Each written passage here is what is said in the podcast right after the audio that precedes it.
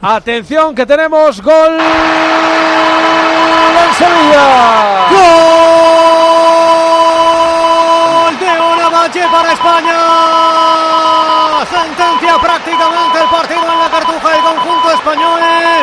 Estaba avisando, estaba llegando con mucho peligro y una jugada por la parte izquierda, un buen centro que no llegó a rematar en primera instancia, pero que acabó empujando una valla al fondo de la portería. Marca España, marca el tercero. España 3, Holanda 0. ¡Qué chutazo y qué gol, gol, gol!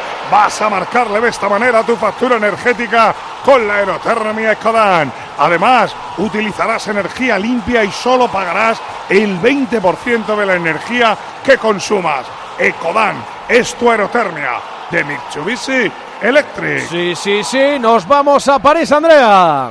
Pues es el primer gol de Ona en esta Liga de Naciones, el gol número 26 para la selección española. Marcó en una jugada que ella misma inició en banda izquierda, poniéndole un centro a Salma Parayuelo al que no llegó. Se la puso Alba Redondo, un mal despeje de Bandolsera, se la volvió a dejar en el pie a Ona ojito porque lo están revisando. De momento no se saca de centro, puede que el gol de Ona no Tiene que ser gol, ¿eh?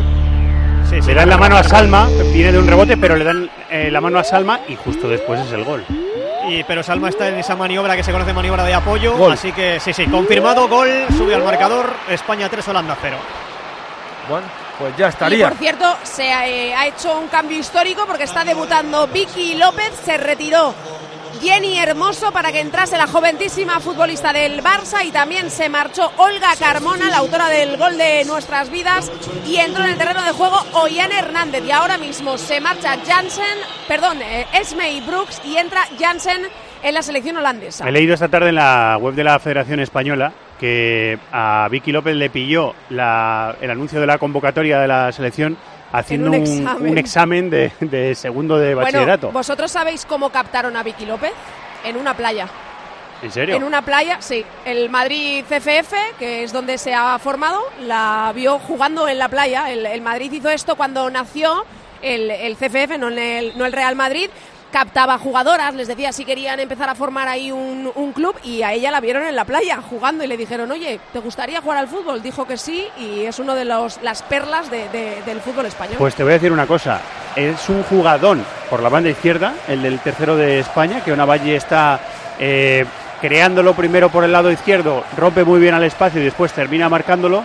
Pero ha habido varios toques de Vicky López en la jugada y se le ve calidad, ¿eh? Se le ve, en el contacto con el balón se le ve que es muy Es buena. que- En el cambio casi doble de edad, ¿eh?